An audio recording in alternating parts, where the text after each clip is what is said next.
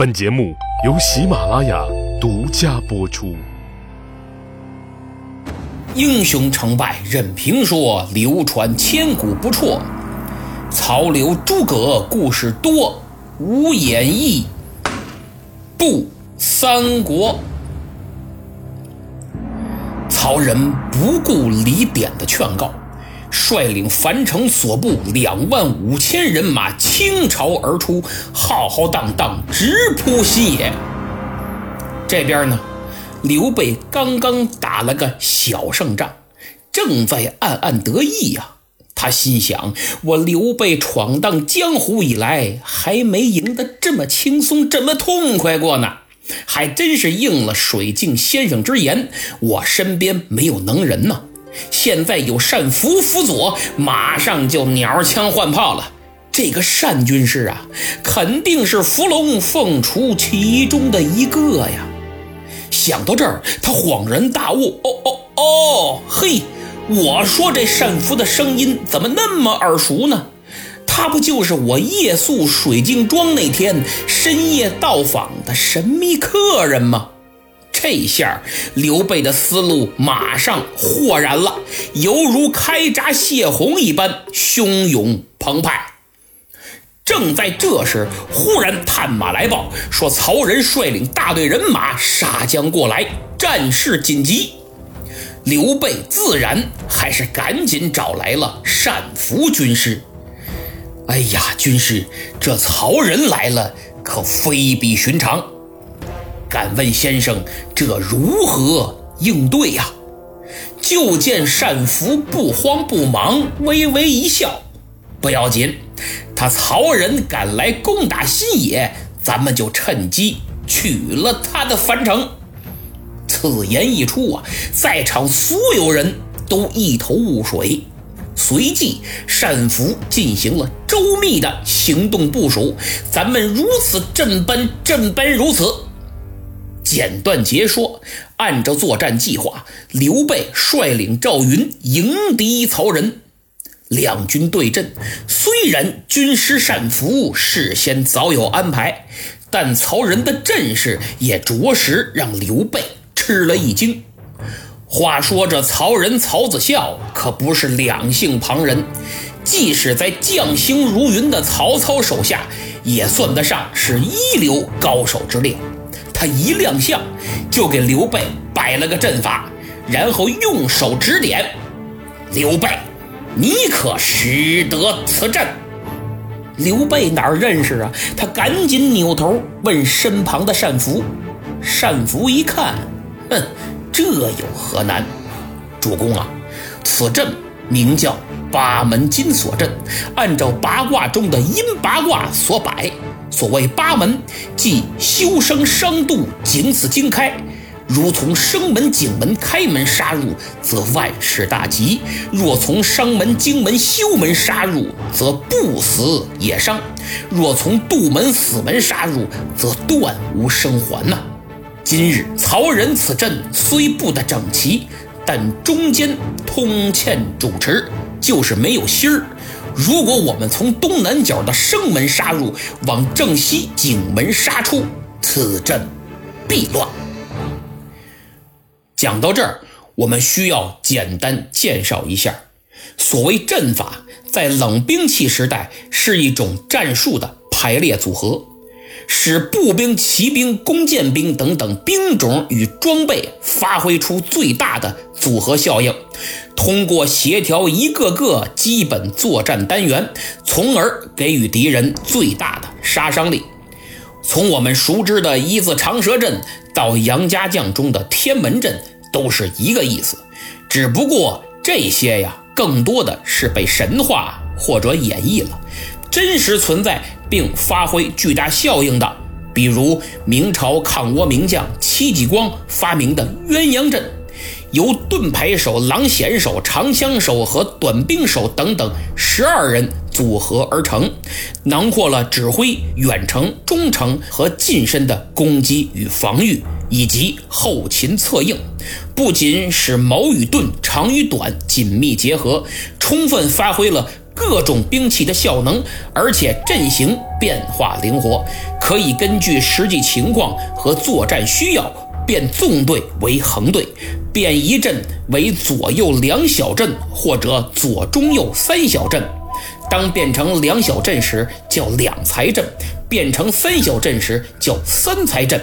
再比如明成祖朱棣为了克制蒙古骑兵使用的三大营组合，都是一种阵法。到了解放战争时期，东北野战军的三三战术，我们今天所看到的海上航母编队啊等等，这些其实都是阵法。所以综合而言。阵法是变换队形、进攻部署、防御配置、战术动作和机动实施等内容的综合体，包含了大到战役行动、小到单兵战术的方方面面。阵法的安排、兵力部署、战术运用、火力配置、组织配合以及令行禁止，都反映出一个指挥员的战术素养。所以。战争是人类管理指挥的最高体现，千万别认为带兵打仗拼的就是人多，像国产古装战争题材影视剧里演的那样，那不是战争，是打群架。真给你一千人都不一定能安排得明白，更不用说上万了。如果再考虑士兵的出身、文化素养、身体素质、领悟能力等等的不同，再加上天气、地理环境、行军速度等等因素，那就更是千差万别了。所以，当年汉高祖手下淮阴侯韩信的那句“韩信带兵多多益善”，不仅仅是一句自信的话，更代表了他极高的战术素养。和指挥能力。那么，曹仁的这个八门金锁阵是一种陷阱式的方阵，主要靠诱敌深入阵中，再通过不同方阵的变化来困住敌军，从而进行绞杀的一种阵法。如果具体分析的话，估计需要准备一篇博士后的论文了。本节目篇幅有限，就不详细论述了。那问题来了，这个阵为什么一定要留个生门呢？我个人认为，这种存在于小说或者演绎里的阵法，对它的描述基本上都是作者或者说书人根据有限的知识加上无限的想象力编出来的，难免会玄之又玄。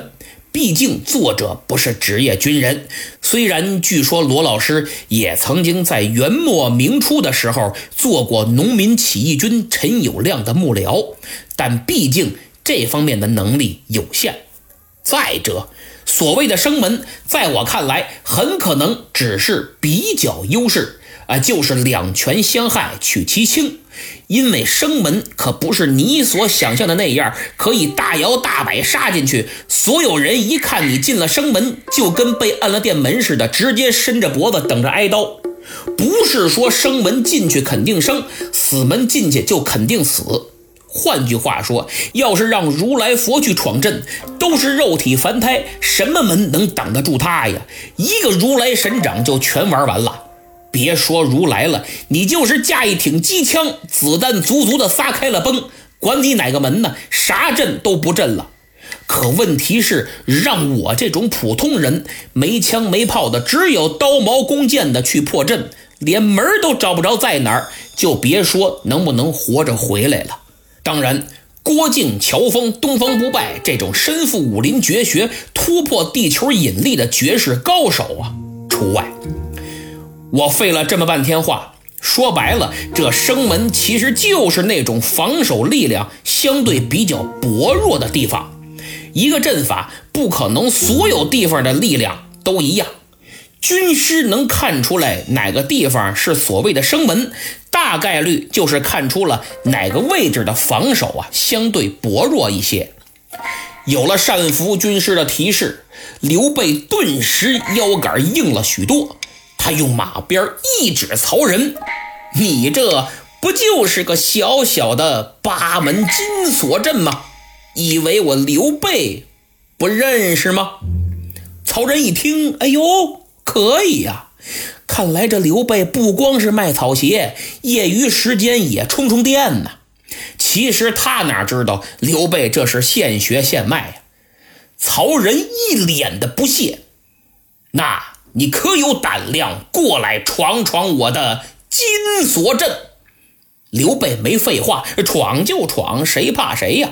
他当下就命令赵云率领五百军士，依照单福军师的计策，从生门杀入，由井门杀出。这下可坏了，曹仁阵脚大乱。刘备趁机一挥令旗，杀！手下将士好一顿冲杀，曹仁大败，败出了几十里，才收住了溃兵。这把曹仁给气得怒火难消，为了挽回点颜面，他决定连夜偷袭刘备军营。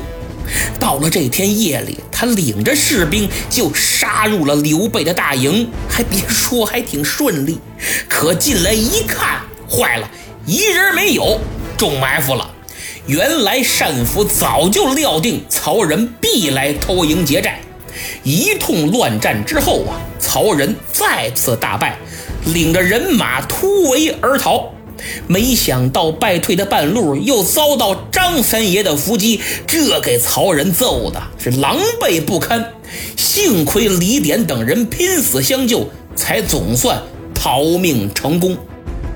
好不容易跑回了樊城，心想可算到家了，可算安全了。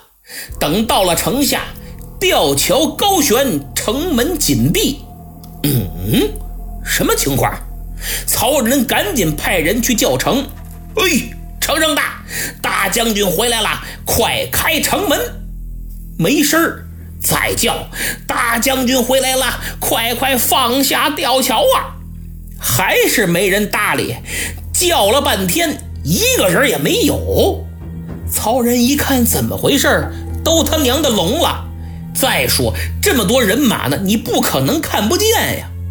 正在他百思不得其解之时，只见城头亮起灯笼火把，无数军士张弓搭箭，为首一员大将卧蚕眉、丹凤眼，面如重枣，五柳长人。曹仁一看，哎呀，是关羽，关云长。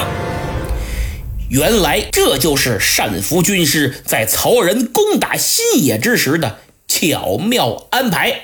他命令关羽率兵趁樊城空虚，直接抄了曹仁的老窝啊！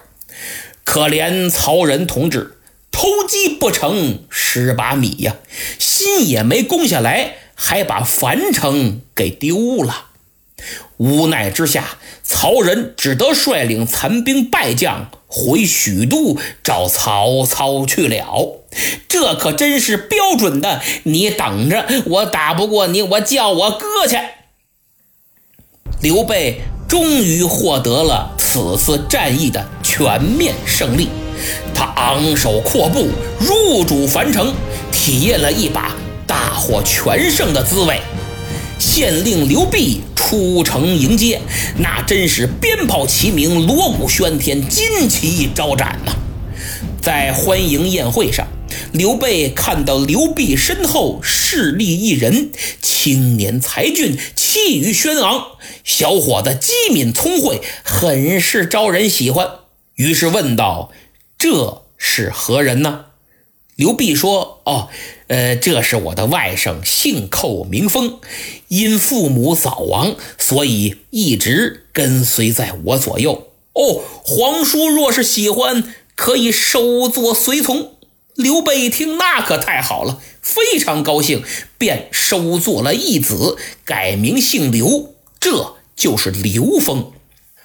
关羽知道以后啊。私底下找刘备说：“大哥，此举不妥。说你已经有了刘禅，如果再收义子，恐日后生乱。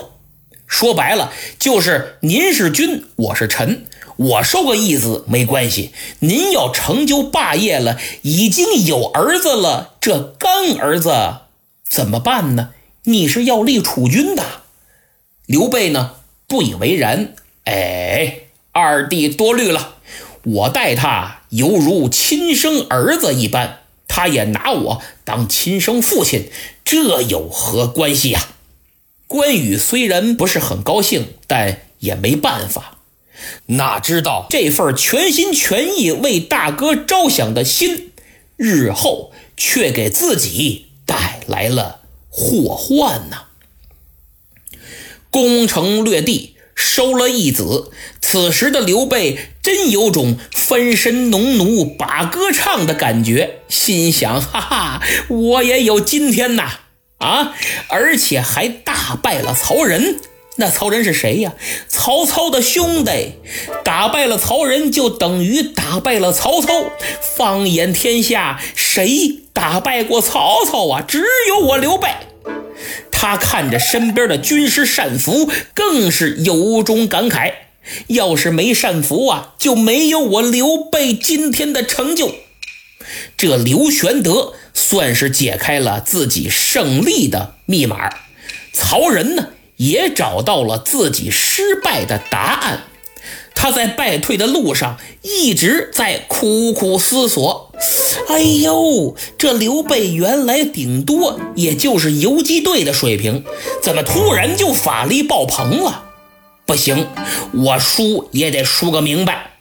结果他多方打听之下，终于获知了这个答案，就是刘备最新招聘了一个军师单福，此人用兵如神呐。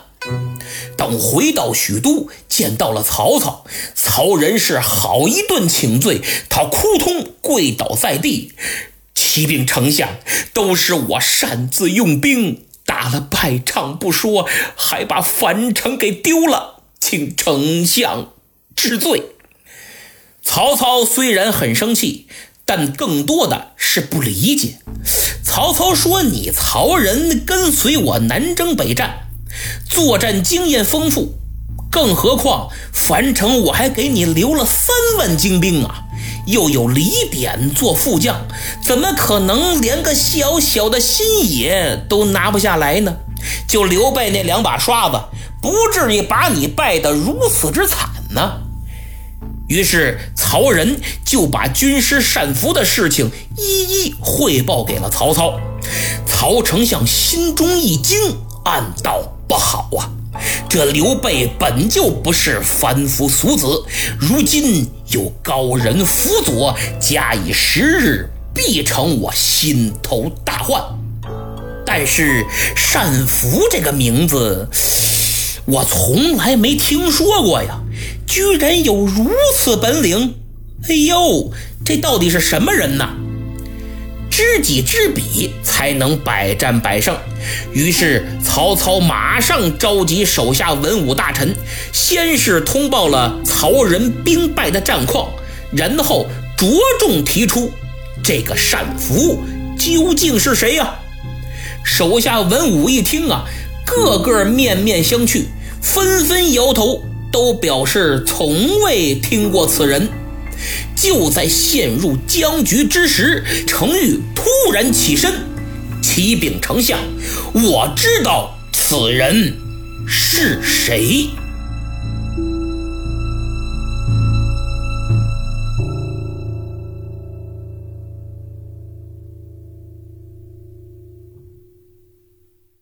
好，节目听完了。首先呢，今天是母亲节，请允许我将本期节目作为礼物送给收听节目的所有母亲，祝你们节日快乐。上期节目抢到沙发的还是一位新朋友，叫该干啥干啥零零，恭喜啊！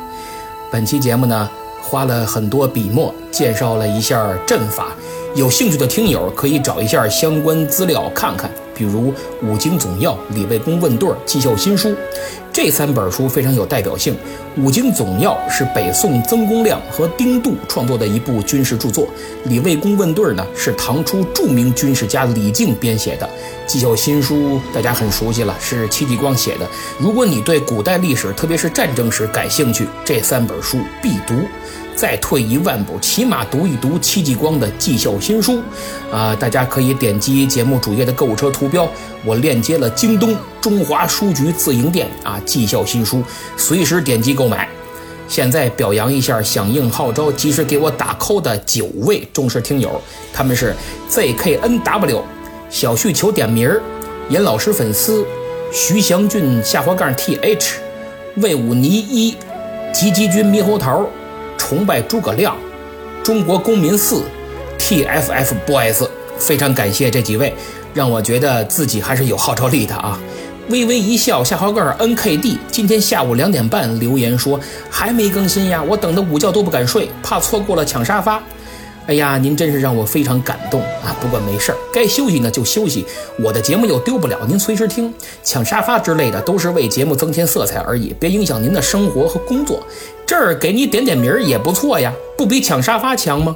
由此呢，我也提醒一下大家，还没订阅的赶紧点击订阅按钮，我一更新，您第一时间就会有提示。赶上您正闲呢，有时间一看更新了，哎，这不就抢到沙发的吗？这才叫缘分呐！所以没必要老盯着。那么最后说一位求点名儿的小朋友，叫袁静轩啊，也是老朋友了。因为抢不到沙发呢，总是不开心。没事别纠结了，想点名儿随时说话啊。好，今天就到这儿。如果您觉得节目不错，都听我讲了七十回了，觉得老严也挺不容易的，那就给咱打打赏，或者看看购物车的文创用品需不需要。还请您不要吝啬呀，因为这对我来说也是一种动力。同时呢，也请您检查一下是否点赞、订阅、评分了。如果还没有，请您赶快啊，一分钟都用不了。顺便再发发朋友圈，推荐给几位朋友，在下感激不尽。咱们下期再见。